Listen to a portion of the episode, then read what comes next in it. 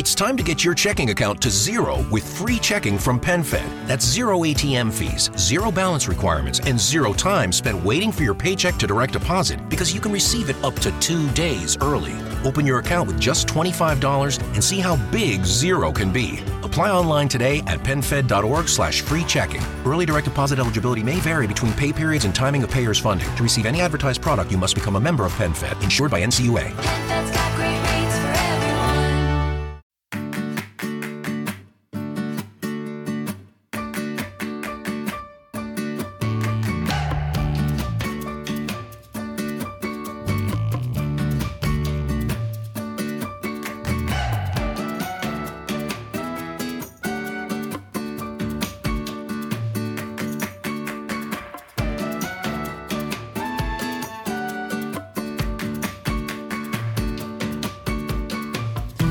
Bienvenido al capítulo 4 de Eureka, tu podcast sobre innovación, productos y curiosidades sobre los mismos.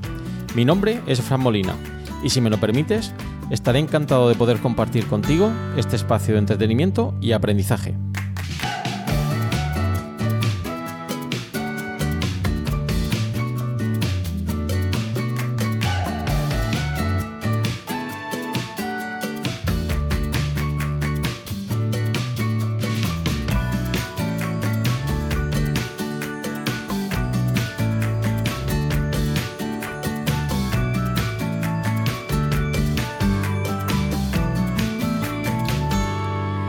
Podcast quincenal de Emilcar FM vamos a disfrutar de muchos productos innovadores. Analizaremos el éxito de alguno de ellos y, por qué no, el fracaso de aquellos que las compañías han tratado de enterrar. Te mostraré algunos conceptos claves de la innovación y la creatividad de manera amigable. Entrevistaremos expertos en el campo de la innovación que con sus empresas han conseguido crearse un hueco en el mercado. Conoceremos las principales instituciones que fomentan y apoyan la innovación. Y por último, pero no por ello menos importante, rendiremos tributo a aquellos inventores que un día pensaron que podían hacer algo nuevo, algo diferente, algo que cambiaría la forma de pensar de la gente. Si te pica la curiosidad, Eureka es tu podcast. ¿Deseas saber más? Hola, ¿qué tal? Ya estamos en el cuarto capítulo de Eureka, vuestro podcast sobre innovación y nuevos productos.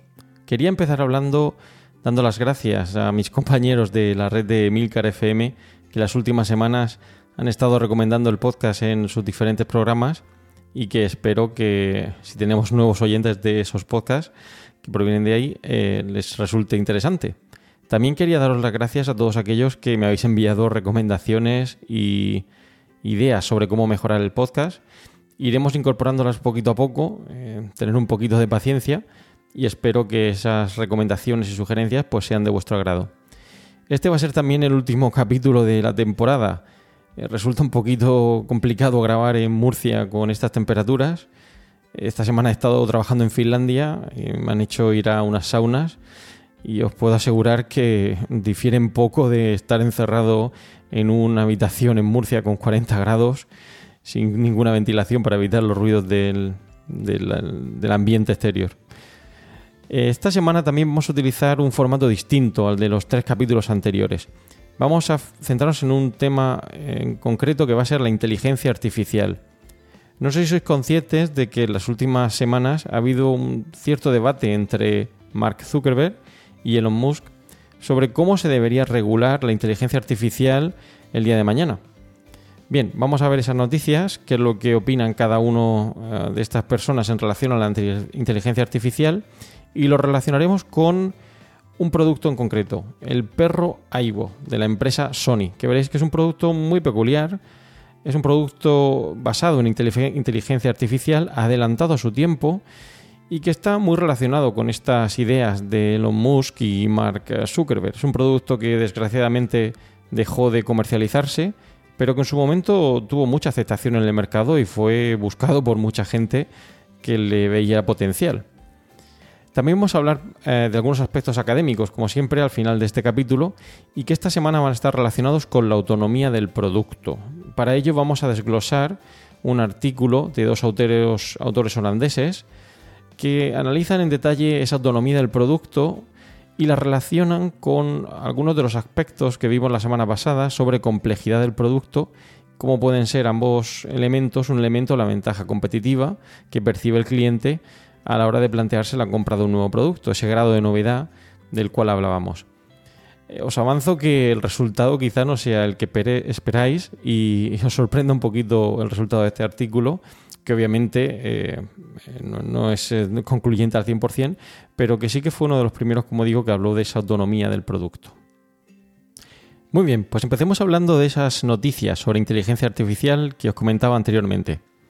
Parece que el detonante de todo ha sido una noticia, eh, una afirmación hecha por Elon Musk, en la que decía algo así como hay que regular la inteligencia artificial antes de que se convierta en un peligro. Os pongo un extracto de la noticia que aparecía en el periódico El Mundo el 18 de julio de 2017, donde Elon Musk ha advertido de esos peligros que puede tener la inteligencia artificial. Una nueva tecnología que está triunfando entre gigantes como Microsoft, Facebook, Apple o Google que la están utilizando para desarrollar nuevos servicios y que utiliza datos de los usuarios para mejorar el servicio final que le dan a ese cliente. Por ello, Elon Musk eh, propone regular la inteligencia artificial. Cree que es interesante que se establezcan unos parámetros de qué es lo que debería ser esa inteligencia artificial o hasta dónde debería llegar. Por ello dice que deberíamos ser proactivos en esa regulación y no reactivos, es decir, que deberíamos adelantarnos a lo que podría ser y no esperar a que ocurra algo y entonces tomar medidas al respecto.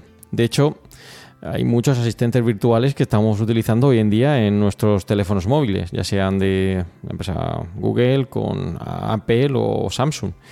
Eh, Samsung recientemente ha lanzado un nuevo asistente, Bixby, y Apple sabéis que tiene eh, Siri o, o Lola, como dicen algunos en algunos podcasts, y, em, y Google eh, con el Google Assistant.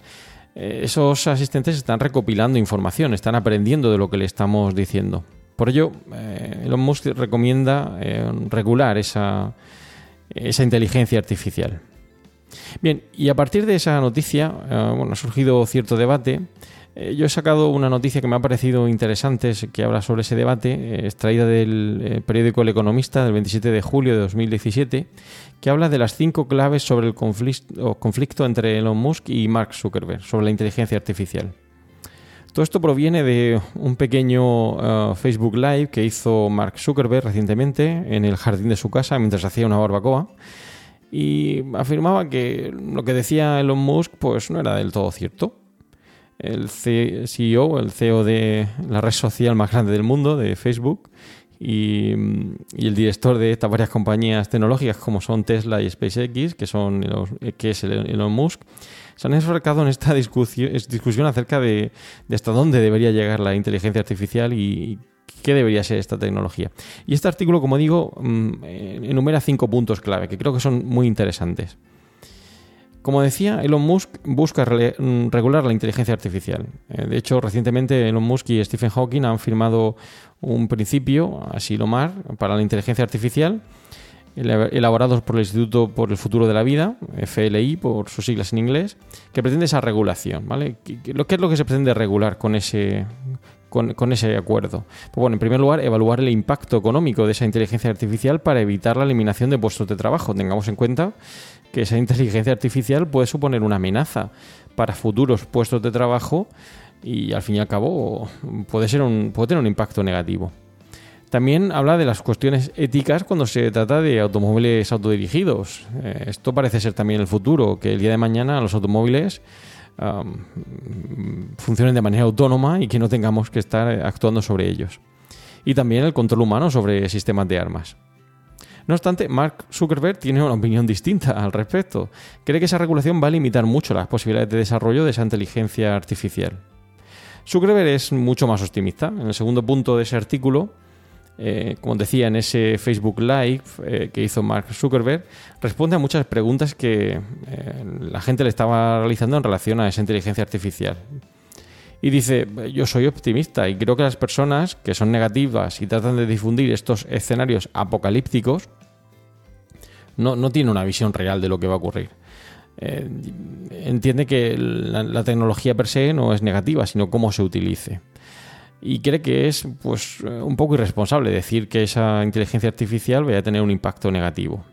Eh, no estamos hablando de Terminator, ¿vale? Eh, Eh, según opina Mark Zuckerberg, eh, se debe hacer un uso correcto de esa tecnología de inteligencia artificial para que sirva para avanzar en el desarrollo de pues, el diagnóstico de enfermedades de manera más eficiente, mejorar la conducción de automóviles o para, para utilizarlo en, otros, en otras aplicaciones. Esa visión tan apocalíptica, como digo, que según dice Zuckerberg tienen otros, no es del todo cierta. Vamos al tercer punto. Y lo pone eh, como, como interrogación. ¿Es realmente Facebook una empresa, una empresa de inteligencia artificial? Porque realmente eh, esta empresa recopila mucha información sobre el uso que realizamos de esta red social. Y le interesa que esa inteligencia artificial vaya más. De hecho, eh, Zuckerberg recientemente ha salido a la palestra eh, por haber programado un asistente eh, personal en casa, al que ha llamado Jarvis. Quizá os suene un poquito el nombre a aquellos que seáis fan del mundo Marvel. Un asistente de inteligencia artificial que le ayuda a controlar y administrar su hogar. Os he puesto en las notas del programa el vídeo en el que nos muestra cómo funciona Jarvis y es un poco curioso, ¿vale? En primer lugar, eh, Jarvis avisa a Mark Zuckerberg al levantarse de cuál es su agenda, cuáles eh, las actividades o las tareas que tiene que realizar ese día. Más adelante se, levanta eh, de la cama y observa cómo su hijo está en la habitación de al lado y el asistente Jarvis está hablando con él y le está eh, diciendo cosas. Un poquito raro, ¿no? Además, eh, eh, a, lo largo del día, eh, Max Zuckerberg está en casa y observa cómo Jarvis reconoce a la gente al entrar en casa, en este caso los padres de Mark Zuckerberg, y los deja entrar. Y bueno, con algún toque un poco cómico, pues va controlando algunos aspectos domóticos de la clase, como las luces, etcétera. Bien, puede ser interesante, sin duda mm, puede ser el futuro en el tema de la domótica en el hogar, pero hasta qué punto es una tecnología intrusiva que puede afectar a nuestro día a día. Vamos al punto cuarto. Elon Musk cree que Zuckerberg tiene un conocimiento limitado del tema. Eh, según dice, he hablado con Mark sobre esto y su comprensión del tema es limitada. Bueno, eh, obviamente aquí hay cierto rifirrafe entre los dos. Mark Zuckerberg parece ser que tiene una visión mucho más cortoplacista, según dice el artículo, y Elon Musk pues, tiene una visión mucho más a largo plazo. Cada uno podéis tener vuestro punto de vista al respecto. Eh, no digo cuál eh, pueda ser mejor o peor, pero sin duda, pues cada uno de los dos puede tener su, su punto de razón, ¿no? O su, su razón al respecto. Y luego hay una- un, quinto punto que sería que ninguno de los dos está eh, acertando en respecto a la inteligencia artificial. Es decir, podría haber un punto intermedio, que decir que no sea ni lo que está diciendo uno ni lo que está diciendo el otro. Pero hay mucha, mucho, mucho por saber todavía en este, en este campo, mucho por desarrollar y puede haber cierto debate. Me gustaría saber un poco en los eh, comentarios del programa que me digáis qué opináis al respecto de, este debate y si creéis que eh, apoyáis a lo mejor la propuesta de Mark Zuckerberg eh, sobre eh, no ser tan tremendistas o la, la propuesta de Elon Musk sobre la necesidad de regular este, este tema. Y por último, una noticia que ha salido a la palestra recientemente, en, este caso, eh, la noticia está extraída del periódico El Mundo también, el 28 de julio de 2017, y el titular dice así, Facebook apaga una inteligencia artificial que había inventado su propio idioma. En el Laboratorio de Investigación de Inteligencia Artificial de la Universidad Tecnológica de Georgia, un proyecto para crear una inteligencia artificial capaz de aprender y desarrollar nuevas tácticas de negociación ha dado un giro inesperado, para sorpresa de la empresa que lo ha financiado en parte, Facebook. Es decir, Facebook ha estado apoyando un proyecto sobre inteligencia artificial en esta universidad tecnológica y algo ha ocurrido. ¿Qué es lo que ha ocurrido? Pues que esa inteligencia artificial ha desarrollado su propio lenguaje. Un lenguaje un poco arcaico, difícil de descifrar, parece una variante del inglés y en ese aparente desorden de, de vocablos había una cierta estructura lógica, coherente. Es decir, ha sido capaz de generar un propio lenguaje y utilizarlo. Bien, eh, es algo que nos debería hacer pensar hasta qué punto esa inteligencia artificial es interesante. Muy bien, y después de este debate sobre inteligencia artificial y los diferentes puntos de vista de Elon Musk y Mark Zuckerberg al respecto, vamos a hablar del tema principal del episodio de hoy, que va a ser el perro Aibo, creado por la empresa Sony. Quizá algunos os suene el producto, os parezca o os suene de haberlo visto en alguna noticia o página web, pero estaréis más relacionados o, estaréis más al día de otros productos similares, productos autónomos, como puede ser la aspiradora Rumba. O otros juguetes que tienen eh, esa finalidad de, divertirnos, como puede ser el BB-8 de Star Wars. Yo no tengo la aspiradora Rumba, eh, pero sí tengo el BB-8 y no deja de ser un juguete. Pero el Aibo no, el Aibo no era un juguete. El Aibo, cuya sigla significa eh, robot de inteligencia artificial, era algo más. Eh, de hecho, el anónimo de Aibo, que significa amigo o compañero en, japonés. Y fue creado como una emblemática mascota robótica diseñada y fabricada por la empresa Sony sobre el año 1990. Tenía unas peculiaridades este, esta mascota y es que la, boca se movía con total libertad, la cabeza, las patas le permitían moverse incluso la cola de Aibo eh, hacía que pareciera un perro, mm, pero era un perro robot diferente. En concreto intentaba imitar a los de verdad.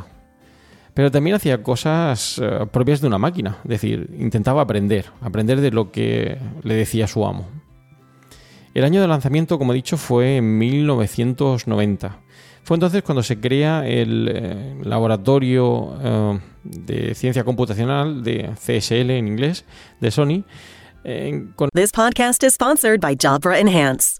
Getting hearing aids is no picnic. It's expensive, confusing, time consuming, right? Actually, no. With the Jabra Enhance Select and Premium package, you can get state of the art hearing aids and professional care without the hassle. Jabra Enhance offers advanced rechargeable hearing aids delivered to your door for thousands less than you'd expect. No offices, no waiting rooms. Just take the online hearing test to personalize your hearing aids. Enjoy speech clarity, noise reduction, and hearing technology that adapts to your unique sound environments. And the audiology team can provide adjustments to your hearing aids remotely on request for three years. And the best part, you'll likely pay thousands less than if you went to a traditional audiologist. And now for a limited time, save $200 when you order Jabra Enhanced Select Hearing Aids with promo code PODCAST. Go to jabraenhance.com, enter promo code PODCAST to save. JabraEnhance.com, code PODCAST. For eligible individuals 18 and older in 50 United States and Washington, D.C. with mild to moderate hearing loss only. Audiology team may not be able to program hearing aids for some types of hearing loss. See website for details and important safety information. It's time to get your checking account to zero with free checking from PenFed. That's zero ATM fees, zero balance requirements, and zero time spent waiting for your paycheck to direct deposit because you can receive it up to two days early.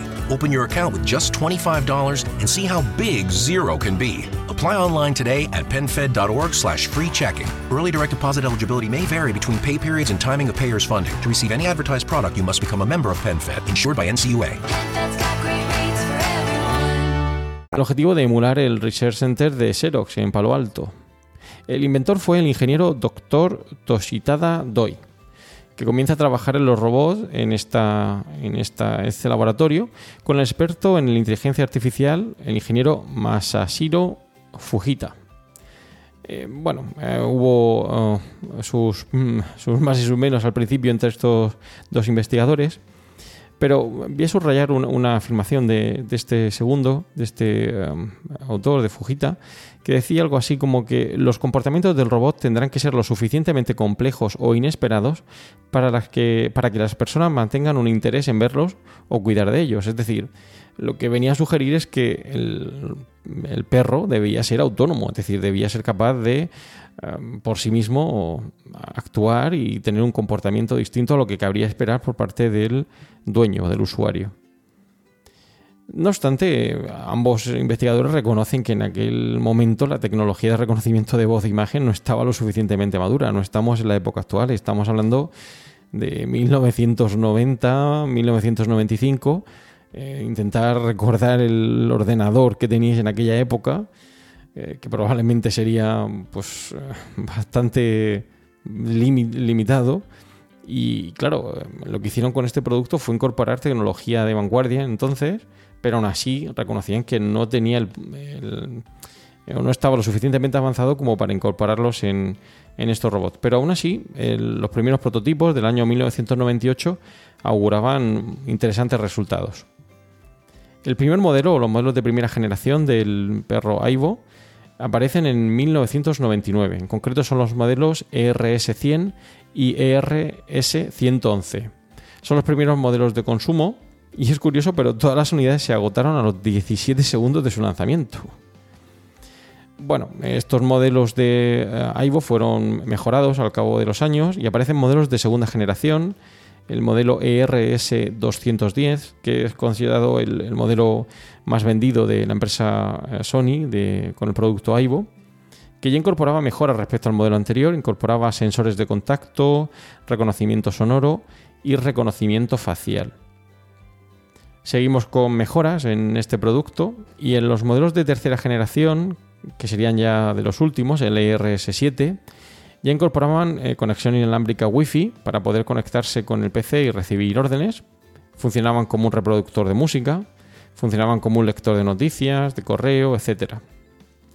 Sin duda, mejora respecto a los modelos eh, iniciales del el perro Aibo. El último lanzamiento se realizó de este perro en el año 2005. Y más tarde, en el año 2006, Sony decide descontinuar el perro Aibo para mejorar la rentabilidad de la empresa. Tengamos en cuenta que entonces eh, la crisis económica estaba pegando fuerte, eh, Sony tampoco sería no estaría exenta de estos problemas y decide abandonar pues, esta línea de negocio que, quizá no era tan rentable como cabría esperar. En el año 2013 Sony eh, anuncia el último año de soporte oficial de, de la empresa por parte de Sony y es curioso que como a partir de entonces aparecen diferentes eh, usuarios que se agrupan para intentar dar soporte a este producto, ya que muchos de ellos lo tenían y las piezas pues se rompían, eh, dejaban de funcionar, problemas de batería, etcétera. ¿Cuál sería el problema de este producto? ¿Por qué no terminó de funcionar? Bueno, hay diferentes argumentos al respecto, pero principalmente problemas de, viabilidad económica. Pero no solo eso. Además era difícil de entender. Tengamos en cuenta la época en la que se lanzó el producto. Hoy en día todos estamos acostumbrados ver o tener algún familiar o conocido que tenga ese robot eh, rumba eh, aspirando a la casa, pero en aquel entonces era difícil de entender, era muy avanzado a, a su época. ¿Qué características de hardware y software incorporaba el producto? Pues bien, eh, en cuanto al hardware, los modelos de primera generación tenían un procesador de 64 bits a 50 MHz, con 16 MB de RAM, una cámara CCD de 180 megapíxeles, un sensor de infrarrojos, micrófono, altavoz, una autonomía de 1,5 horas, muy poquito como podéis ver, y unas dimensiones de eh, 27 x 15 x 27 y un peso aproximado de unos 1,6 kilos. Eh, las siguientes generaciones optimizarían estas características, pero tampoco avanzaron mucho. Los últimos modelos incorporaban una autonomía de unas dos horas y media más o menos. Y el software, porque como sabemos el hardware no es todo, el software es importante. Bien, el software en el que se basaba este perro, eh, Sony, eh, de Sony, perdón, llevaba por nombre Ivo Life. El objetivo de este software era darle una personalidad al robot, permitirle caminar, reconocer comandos de voz y reconocer el entorno a través de, la cámara. Eh, los primeros, eh, primeros modelos de, de los de primera y segunda generación, podían cargar paquetes de software comercializados por Sony. De hecho, el cachorro Ivo iba pasando por diferentes etapas conforme eh, su, su propietario interactuaba con, con él. ¿Y el precio? ¿Dónde, ¿Cuál era el precio? Bueno, pues el precio aproximado estaría en unos 1.600 euros. Hoy en día lo podéis encontrar en eh, mercado de segunda mano, en eBay y demás, por unos 1.200. Pero recuerdo que no hay piezas de repuesto ni soporte por parte de Sony para repararlo. Por lo tanto, puede que acabe siendo un producto de colección que tengáis que mimar mucho para poder seguir utilizándolo. El producto también ha aparecido en muchas películas o series. Por ejemplo, en Frasier, Fra- Frasier ya, eh, ha aparecido este producto donde bueno, el protagonista le da el perrito a Ivo para hacerle compañía a, a- uno de los personajes en, la serie. Y ese es el objetivo de este, de este perro. Es decir, el objetivo era que sirviera de compañía a la gente que lo tenía. En otra de las escenas, pues bueno, hablan un poquito de las limitaciones técnicas del, del producto y en este caso, pues el protagonista se queja de que Sony no, no sea capaz de hacerlo funcionar correctamente o que no responda a todos los comandos de voz que le, que le hacía el protagonista. También ha aparecido en capítulos de South Park. De hecho, eh, hablan un poquito de, esa locura que hubo en su momento por conseguir el robot eh, Aibo, ¿no? En el año, a principios de la década de los años del año 2000, pues todo el mundo quería tener el perro Aibo y en ese capítulo pues hacen alusión a ello. Y como os he dicho, es un producto que ha recibido muchos premios. De hecho, en el año 2006, a Aibo entra a formar parte del Robot Hall of Fame, ¿vale? De la Universidad Carnegie Mellon, ya que representa el producto más sofisticado que se haya ofrecido a los consumidores de robot del mercado. Eh, ya digo, un producto adelantado a su época y de hecho eh, está o forma parte de la colección permanente de los diseños de Leibo eh, del Museo de Arte Moderno del, del MoMA. Pero hubo evoluciones posteriores a este producto. Hay otros productos creados por Sony, como es el eh, Curio Quest for Curiosity, eh, que era un robot humanoide bípedo, pero que nunca se puso en venta. Era capaz de reconocer voces y rostros y se movía a una velocidad de 23 centímetros por segundo. Y películas. Sabéis que me gusta hablaros de películas eh, relacionadas con el tema que estamos tratando cada semana y esta tampoco podía, podía ser una excepción. Una película que quizá está muy relacionada con el tema de esta semana sea la película de Yo Robot. Es una película muy interesada, está ambientada en un futuro relativamente cercano, en el año 2035, en la ciudad de Chicago, en el cual los robots eh, forman parte de la vida cotidiana en la Tierra y son la principal fuerza laboral de la especie humana. ¿Recordáis lo que vimos al principio sobre la necesidad de regular la inteligencia artificial con el, fin de que no supusiera un- una amenaza para los puestos de trabajo? Y que además, en esa película, basada en algunas ideas de Isaac Asimov, se enuncian tres leyes de eh, la robótica. Es decir, se le imponen ciertas regulaciones a esa inteligencia artificial. Bueno, no voy a avanzar mucho más de la película por aquello de no desvelar el final. Y si alguien no la ha visto todavía, pues les recomiendo que lo haga porque es muy, muy interesante. Y con esto terminamos eh, el análisis del perro Aibo. Os dejo en las notas del programa un pequeño vídeo promocional que se utilizó entonces para explicar a la gente qué consistía este producto y cuál era el propósito del mismo. Y vamos ahora a la parte un poquito más académica. Hoy sí que iba a ser un poco más, em, más concreto. Voy a, desglosar, como os he dicho, un artículo que creo que es muy interesante que habla precisamente de esa autonomía del producto. El artículo en concreto lleva por título, lo dije en español, ah, Cariño, ¿has visto nuestro hámster? Eh, la evaluación eh, por parte del, consumidor de los productos autónomos domésticos. Y como decía al principio del programa, sus autores son eh, Serge Ristic y Erin Jan Hulting. Dos autores con los que he tenido la suerte de trabajar y comentar en más de una ocasión temas relacionados con la innovación. Eh, tuve la suerte de hablar con ellos y me dijeron que, bueno, en aquel entonces, el, el artículo es del año 2003, eh, la empresa Sony les cedió un, un perrito Aibo para hacer pruebas y me dijeron que era un producto muy interesante y ya me avanzaban que, que- que era un producto adelantado a la época. Bien, en este artículo se habla del concepto de autonomía de producto y hace alusión ese concepto de autonomía del producto al principio, según el cual el producto no necesita la intervención humana, sino que toma decisiones de manera autónoma.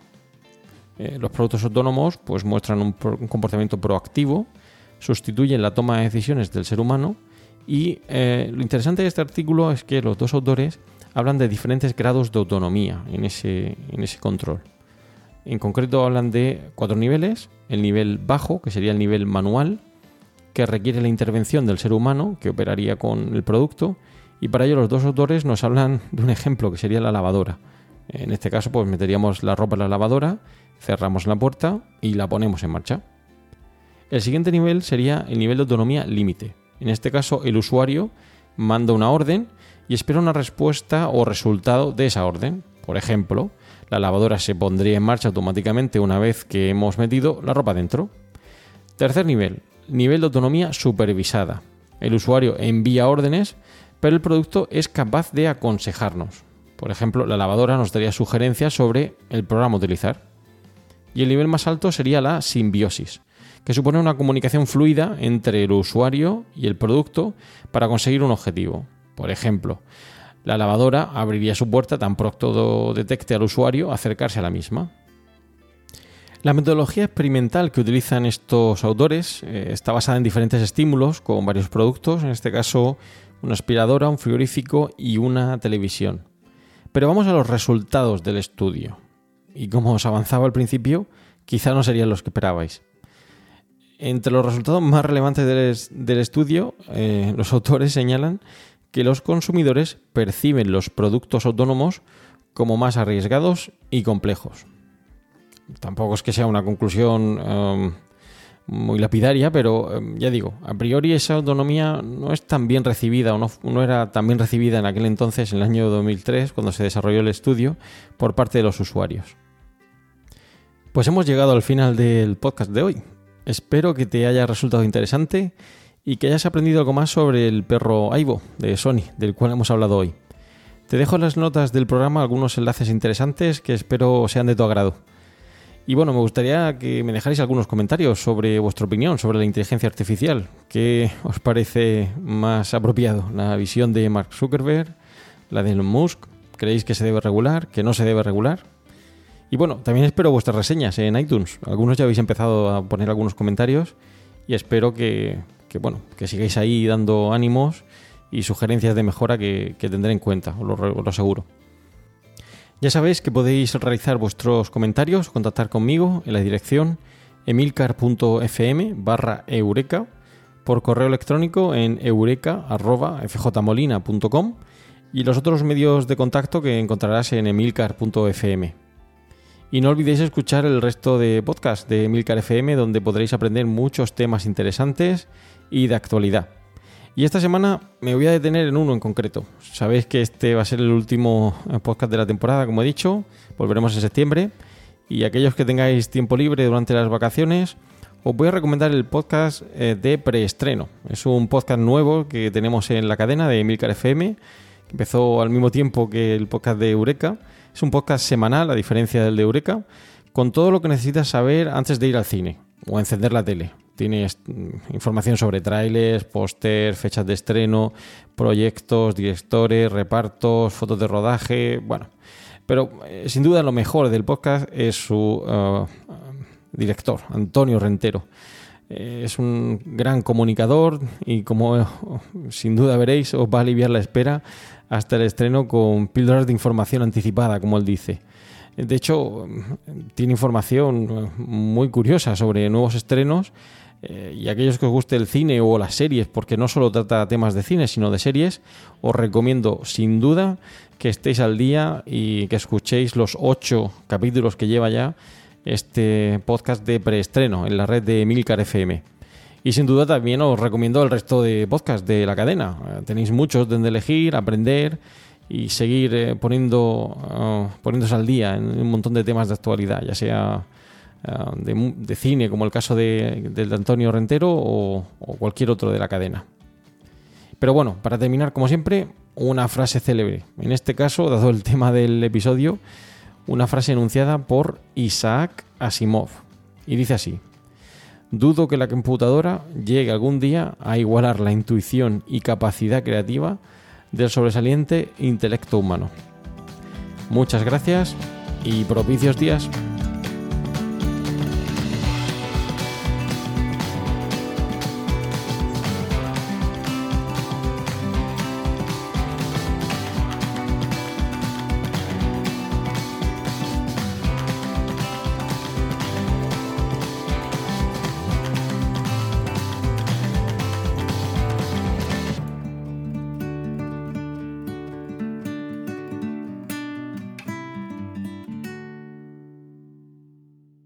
Time to get your checking account to zero with free checking from PenFed. That's zero ATM fees, zero balance requirements, and zero time spent waiting for your paycheck to direct deposit because you can receive it up to two days early. Open your account with just $25 and see how big zero can be. Apply online today at penfed.org slash free checking. Early direct deposit eligibility may vary between pay periods and timing of payer's funding. To receive any advertised product, you must become a member of PenFed, insured by NCUA.